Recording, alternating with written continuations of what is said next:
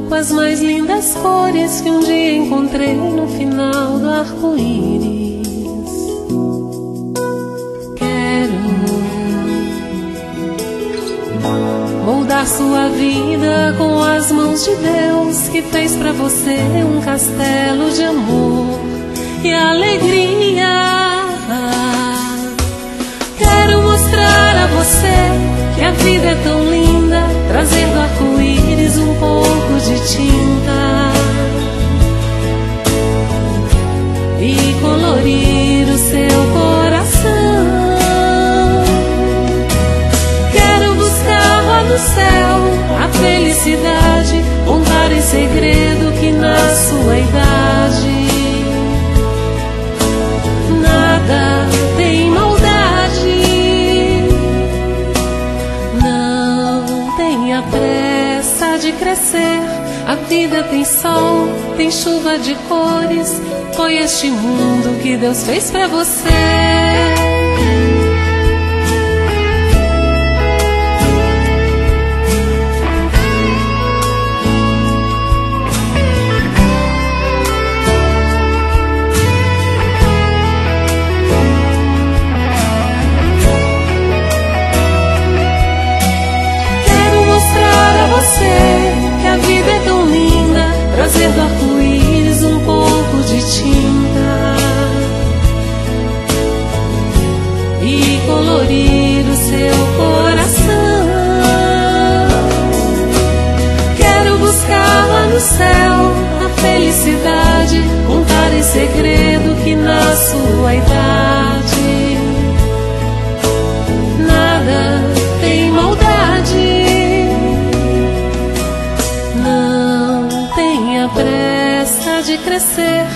vida tem sol, com chuva de cores.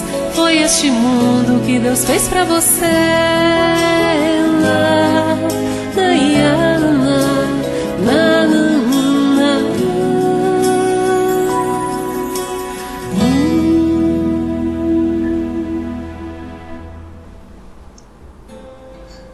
Chegou o instante da apresentação da senhora Amélie Boudet. Amélie Gabriele Boudet, Madame Rivaio e depois senhora Allan Kardec, nasceu em Thiais, cidade do menor e mais populoso departamento francês, o Sena, aos 2 de primário do ano quarto, segundo o calendário republicano, então vigente na França, e que correspondeu a 23 de novembro de 1795, filha de Julien Louis Boudet, proprietário antigo tabelião, homem, portanto, bem colocado na vida, e de Julie Louis Seinat de Lacombe. Recebeu na pia batismal o nome de Amélie Gabrielle Boudet. A menina Amélie, filha única, aliando desde cedo grande vivacidade e forte interesse pelos estudos, não foi um problema para os pais, que, a par da fina educação moral, lhe proporcionaram apurados dotes intelectuais. Após cursar o colégio primário, estabeleceu em Paris com a família, ingressando numa escola normal, de onde saiu diplomada em professora de primeira classe revela-nos o Dr. Canuto de Abreu que a senhorinha Amélie também foi professora de letras e belas artes, trazendo de encarnações passadas a tendência inata, por assim dizer, para a poesia e o desenho culto e inteligente chegou a dar à luz três obras, assim nomeadas: Contos Primaveris, 1825, Noções de Desenho, 1826. O Essencial em Belas Artes, 1828. Na próxima edição, daremos continuidade sobre essa bela história. Vamos convidar a colega Viviane, que está adentrando os estúdios da emissora, para dar conta do seu recado. Antes, porém, vamos para mais uma mensagem musical, quando ouviremos o compositor e cantor Moacir Camargo de São Paulo, com o tema com o Espiritismo, ele com o coral.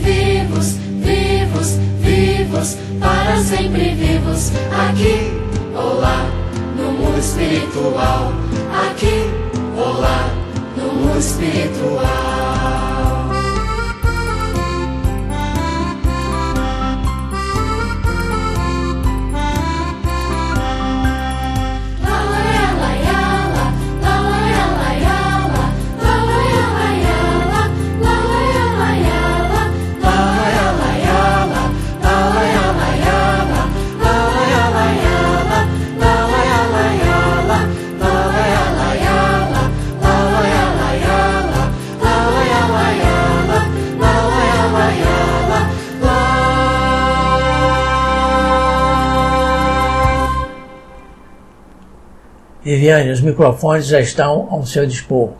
Obsequio enunciar que mensagem edificante trouxe para hoje. Três diretrizes. O sábio de Nazaré assinalou: Pedi e se vos dará, buscai e achareis, batei a porta e se vos abrirá.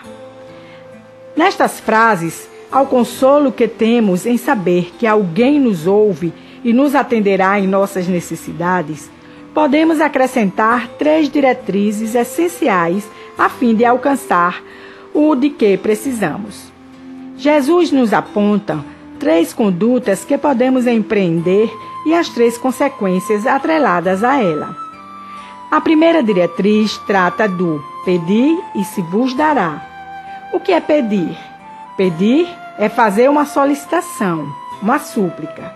Podemos pedir bens materiais, a solução de um problema, proteção. São infinitas as possibilidades do pedir. E nosso pedido se faz através da oração. A oração é ponte de ligação entre a terra e o céu, entre o micro e o macro, entre os filhos e o pai.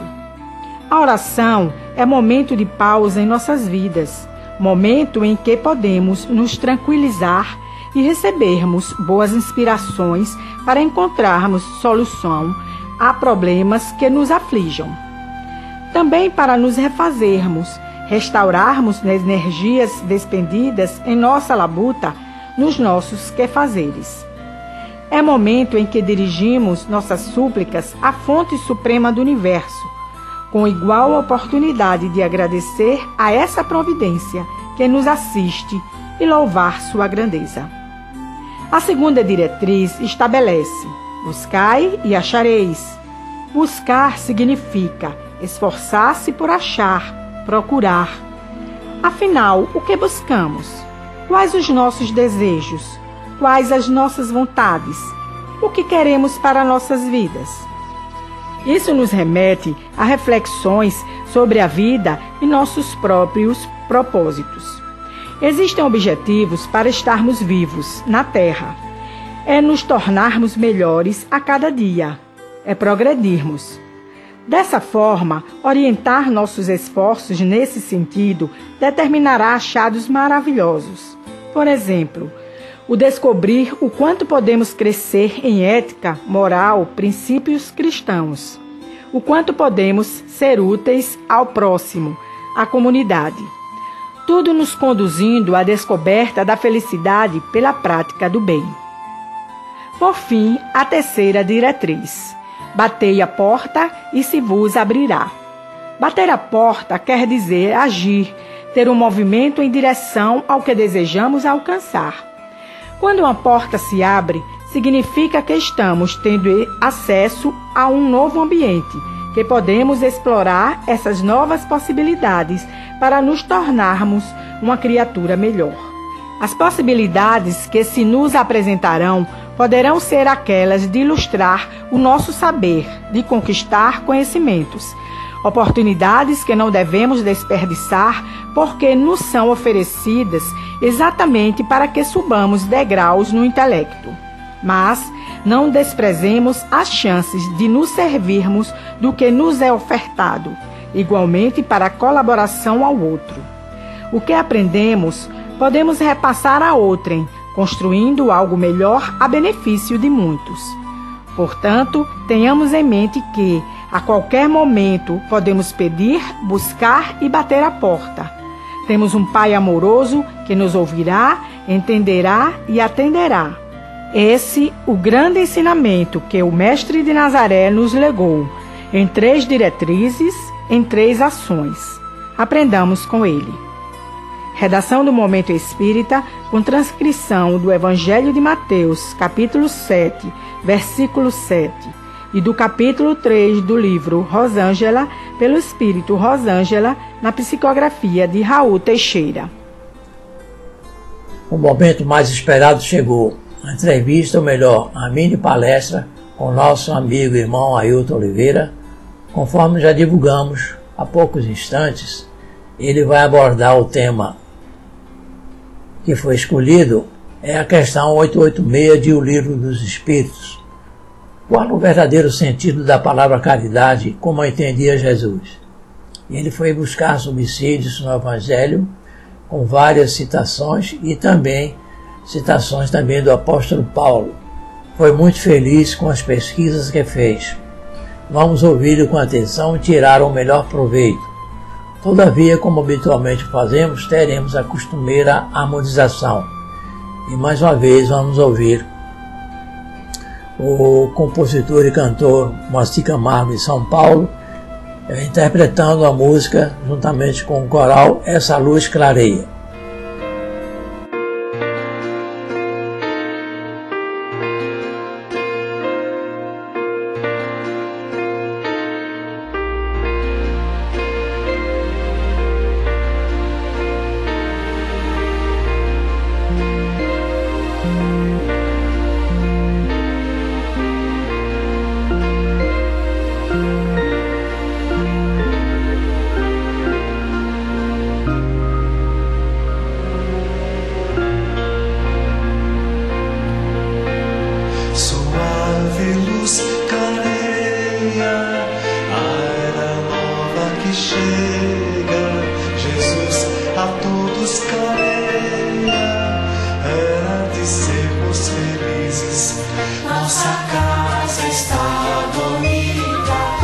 nossa está.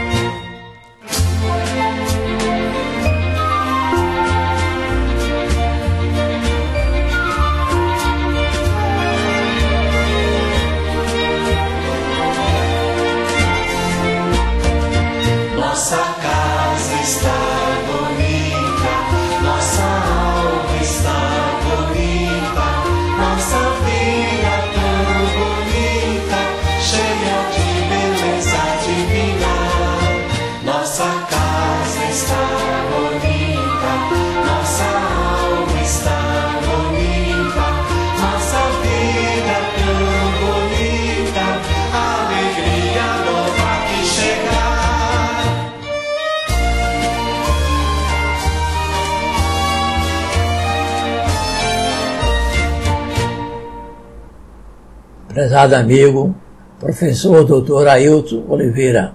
Os ouvintes estão colados em seus aparelhos de rádio, prontos para ouvir a sua fala. Por favor. Olá, amigos. Olá, irmãos. Aqui quem fala é Ailton Oliveira. É, agradeço a participação de todos neste momento é, que nós buscamos abrir os nossos corações para receber a mensagem de Jesus.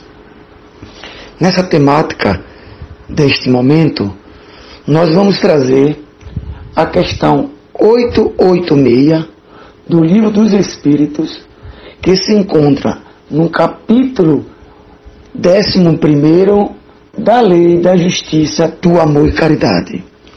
É a pergunta que trata sobre qual o verdadeiro sentido da palavra caridade como entendia Jesus. Isto é, que é ser caridoso?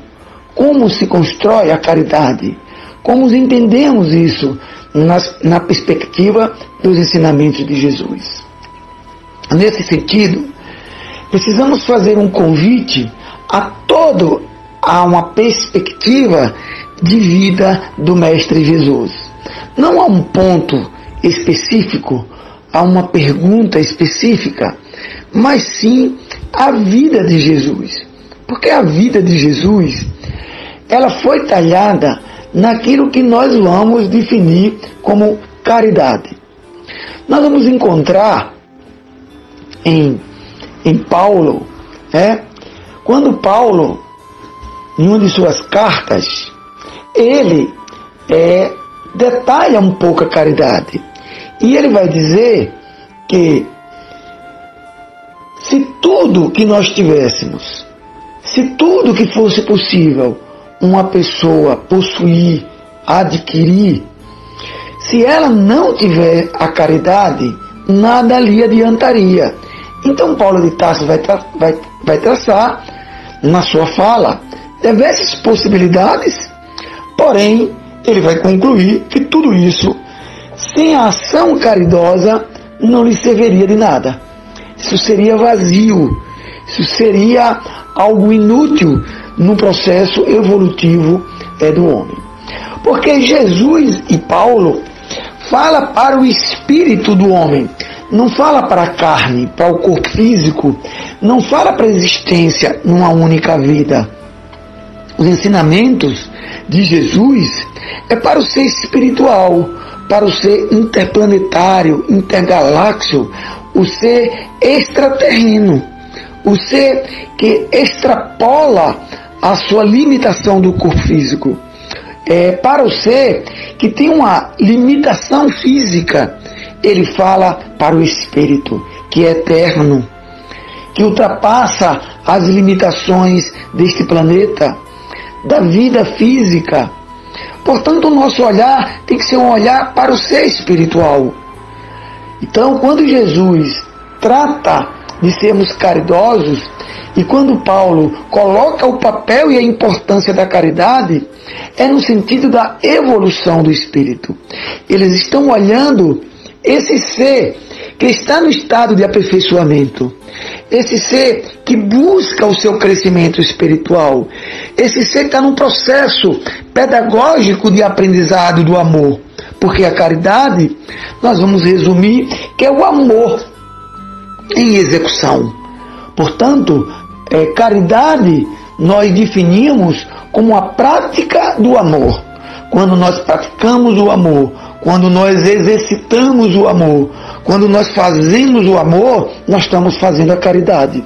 Portanto, a caridade é um ato de amar, é um ato de se entregar em um processo de amor que é a existência, que é a, essência da finalidade de nossa existência.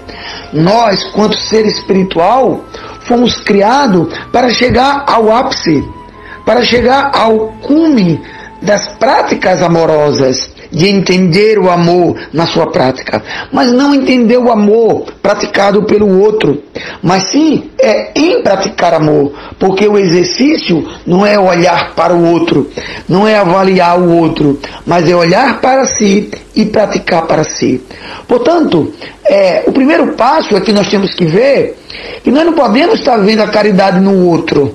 A caridade no outro, ela pode nos servir de é, exemplos para que nós possamos seguir, analisar e praticar. Mas o que é fundamental é a caridade praticada por nós não o julgamento da caridade por outro. Então Jesus sabia disso, que nós temos que fazer o processo de transformação na gente, não no outro. Então o processo de transformação, o processo de crescimento espiritual, a reforma íntima, tanto tratada por Jesus, ela se dá dentro de nós, ela se dá com atos dentro de nós. São os nossos atos, são a construção do nosso fazer que vai dando a característica das nossas perfeições espirituais. Não é o ato do outro. Portanto, nós temos que fazer a caridade. E aí, hum, historicamente, é, quando se tratou da caridade, nós vimos a caridade tratada, debatida, construída, mas nos aspectos é, materiais. E, tradicionalmente, nós construímos uma perspectiva de, de uma caridade exterior, de uma caridade é, material. É, e eu trato minha vida espiritual, a minha relação de crescimento de amor, é, de fraternidade, é, distanciando do ato de caridade é, material. É, historicamente, a gente vai vendo que é, a, a, a, humanidade ela vai, em determinados aspectos, construir momentos de caridades materiais. Então, aos domingos, eu me disponho a fazer uma caridade. Em determinado momento, eu me disponho a fazer a caridade. Como se a gente tivesse que marcar hora e dia, eu sou caridoso, eu sou misericordioso. Mas a partir daquela hora, daquele dia, a caridade não, não, não, é, não é mexida, não é trabalhada, não é burilada dentro de mim na perspectiva do meu progresso espiritual. É como uma coisa não tivesse relação com outra. Eu no domingo aceito que alguém bata a minha porta e eu vou lá e entrego um alimento. Mas se ele fizer isso é à tarde, no sábado, na durante semana, eu me acho incomodado. Né? Então é como se a gente estabelecesse é, é, limites e hora e tempo para ser caridoso do ponto de vista material. E colocamos muito em valor que a caridade é doar alguma coisa. A caridade é, é pagar uma, uma alimentação a alguém, é dar uma cesta básica, é dar um material, é dar um conforto físico a alguém. Não que isso deixe de ser caridade. Isso também é caridade. Mas isso é caridade a partir do momento que o ato de doar ele, ele mexe, ele transforma, ele altera um estado espiritual dentro de mim. Porque também a gente vê muita gente que ao fazer essa caridade material, ele repassa para o outro a função que é vira-se automático, que não é nem burilado dentro dele, é esse ato que ele está fazendo. Claro que conta do ponto de vista da ação, é, porém é muito pouco do ponto de vista da transformação. Porque não adianta eu é, é, ter dinheiro e, e dar alguém um recurso financeiro para que alguém compre 100 cestas básicas e atenda a necessidades alimentares de 100 pessoas. Isso do ponto de vista numérico é significativo. É? Eu estou matando a fome de 100 pessoas. Eu estou levando um pouco de alegria, um pouco de carinho, um pouco de conforto para 100 pessoas. É significativo.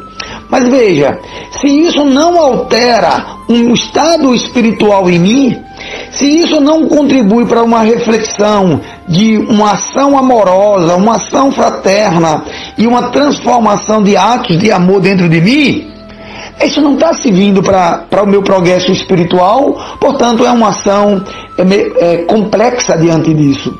Porque nós precisamos dar algo que nos transforme, algo que nos ensine a ser melhor.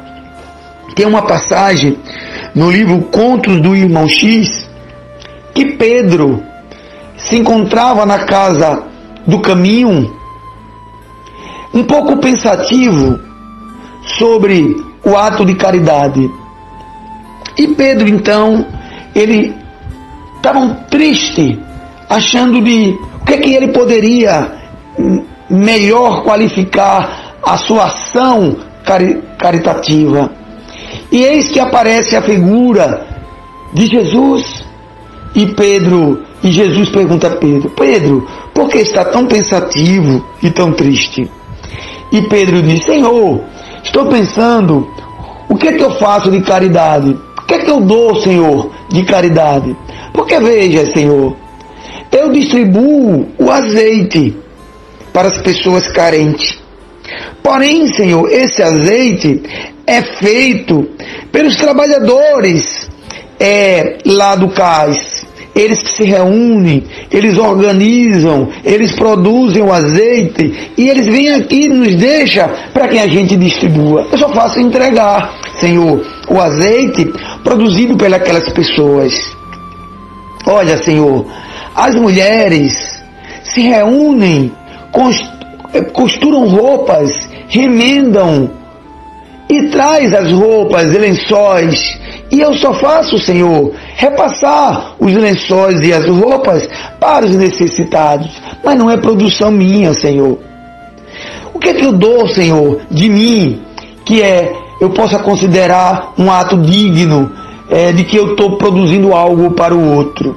Então você veja, vocês vejam, Pedro, ele, ele repassava para o outro, só que Pedro ficava questionando o seu ato de caridade. E Jesus então diz para Pedro: Pedro, dá amor.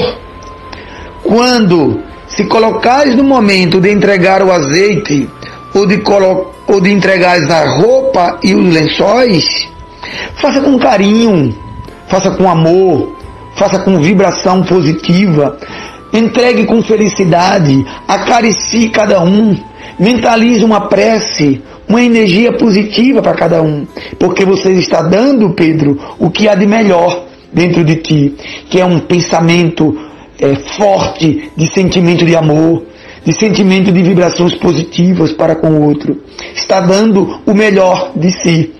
E Pedro então ficou muito feliz entender que ele poderia contribuir em um gesto material, mas dando carinho e amor para aquelas pessoas carentes. Então, meus irmãos, mesmo na caridade material, nós podemos estar trabalhando algo dentro de nós que modifique o nosso olhar sobre o outro e sobre a gente. Portanto, nós podemos assim dividir a caridade em material, que é a caridade que nós mais conhecemos, que muitos podem não colaborar, muitos podem não ter dinheiro nenhum. Portanto, se a caridade material fosse a caridade mesmo, no sentido falado por Jesus, era ruim porque alguns que tivessem dinheiro poderiam fazer em grandes proporção, e outros que não tivessem dinheiro, talvez não tivessem condições de fazer. Mas Jesus sabia que a principal caridade é a caridade do coração, é a caridade do amor, é um sorriso que não se compra, é uma palavra de conforto, é um abraço, é o ombro amigo para escutar, é uma prece positiva para o outro, é um pensamento elevado que dignifique o outro, é uma ajuda, é um amparo nas energias positivas. É o pensamento positivo para um colega de trabalho. É uma energia elevada para um irmão necessitado. É um abraço a um irmão que está chorando. É um sorriso ao irmão que se encontra triste. É o acalento do seu amor. Esta é o sentido verdadeiro da palavra caridade de Jesus. São gestos que nos ajudam a que a gente se transforme, que a gente amadureça, que a gente aprenda a ser humilde, a ser pacífico, a ser tolerante. Caridade é ser paciente para com o outro. Caridade é ser benevolente. Caridade é ser humilde é silenciar para escutar o outro no momento de desequilíbrio. É dar uma palavra de conforto, de carinho. Uma palavra elevada. É exercitar, é colocar em prática um exercício constante de ato de piedade, de ato de benevolência para com o próximo. Caridade é saber perdoar, é saber guardar, não multiplicar as coisas negativas. Caridade é amar ao próximo como a si mesmo. Caridade é produzir ações que nos ajude a produzir ferramentas que nos transformem. Caridade é a cada dia eu querer ser melhor do que eu sou. Caridade é a cada dia eu falar menos e mal do outro. É eu ser menos violento para com o outro. É eu ser menos agressivo para com o outro. É eu ser mais paciente para com o outro. É eu ser mais tolerante para com o outro. Porque quando eu faço esse gesto de é, segurar as minhas imperfeições, eu estou contribuindo para não levar para o outro desassossego, desarmonia, desequilíbrio. Portanto, eu estou ajudando ao outro a encontrar seu momento de equilíbrio. Porque o olhar da construção do ato de caridade, ele primeiro serve para conosco. Esse era o sentido maior que Jesus trazia à caridade. É que meu ato caritativo, ele primeiro seja um ato de auxílio a mim. No sentido do meu progresso espiritual, no sentido do meu equilíbrio espiritual e depois de auxílio ao outro. Porque todas as vezes que eu diminuo ou que eu tiro a força dos atos imperfeitos no qual eu produzo, eu, me, eu ajudo a mim mesmo na correção dos meus atos e eu ajudo aqueles que estão ao meu redor quando eu não os manifesto. Essa é a caridade maior que Paulo de Tasso tanto falou, que Paulo de Tasso tanto planejou, que Paulo de Tasso tanto executou e que a gente precisa trabalhar dentro de nós a cada dia em nossas vidas, meus irmãos, meus colegas e companheiros. Assim, nós terminamos este momento de reflexão, agradecendo a cada um alternativas e o pensamento para que vocês possam produzir dentro de vocês essa reflexão sobre esse ato de paz, harmonia e equilíbrio. Fiquem com Deus, que assim seja. Estamos concluindo mais um programa Despertando Consciências pela Raio Ilumina em sua 25ª edição. Agradecemos ao nosso amigo Ailton Oliveira pela sua valiosa contribuição ao programa. E Jesus o recompense com muitas bênçãos. Esperamos tê-lo em outras ocasiões. Aos queridos ouvintes, razão da nossa existência, mais uma vez os agradecimentos da equipe. Informamos que na próxima semana estaremos de volta e queremos continuar com essa importante parceria. Que Jesus nos dê uma semana de muita paz e alegria lembrando a todos que a pandemia continua fazendo vítimas. Não devemos baixar a guarda. O uso de máscara, aliada ao asseio das mãos com água e sabão, são tão importantes quanto a quarentena. Até a próxima semana com a proteção e permissão de Deus, Pai de infinito amor e bondade. Até lá!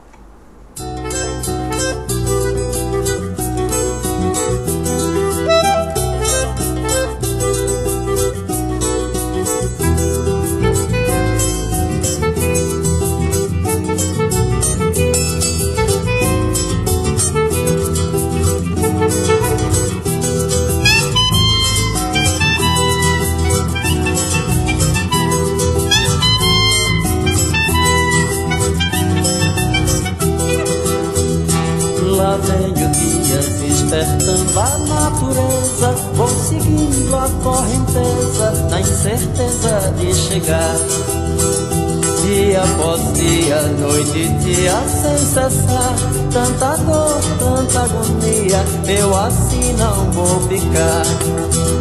Eu quero o cheiro das manhãs da minha terra, ver o sol nascer na serra e o vento norte soprar. Eu quero mesmo é ficar bem juntinho dela Na praia de Atalaia Mirando as ondas do mar Mirando as ondas do mar Mirando as ondas do mar Mirando as ondas do mar Mirando as ondas do mar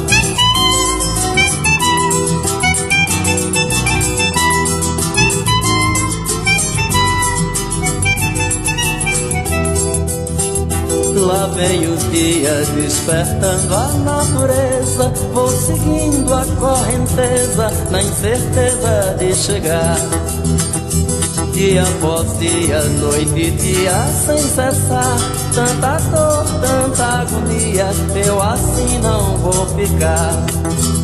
Eu quero o cheiro das manhãs da minha terra Ver o sol nascer na serra e o vento norte soprar Eu quero mesmo é ficar bem juntinho dela Na praia de Atalaia, mirando as ondas do mar Mirando as ondas do mar, mirando as ondas do mar, mirando as ondas do mar, mirando as ondas do mar. Eu quero o cheiro das manhãs da minha terra Ver o sol nascer na serra e o vento norte soprar. Eu quero mesmo é ficar bem juntinho dela Na praia de Atalaia, mirando as ondas do mar. Mirando as ondas do mar, mirando as ondas do mar, mirando as ondas do mar, mirando as ondas do mar Virando as ondas do mar, virando as ondas do mar, virando as ondas do mar, virando as ondas do mar.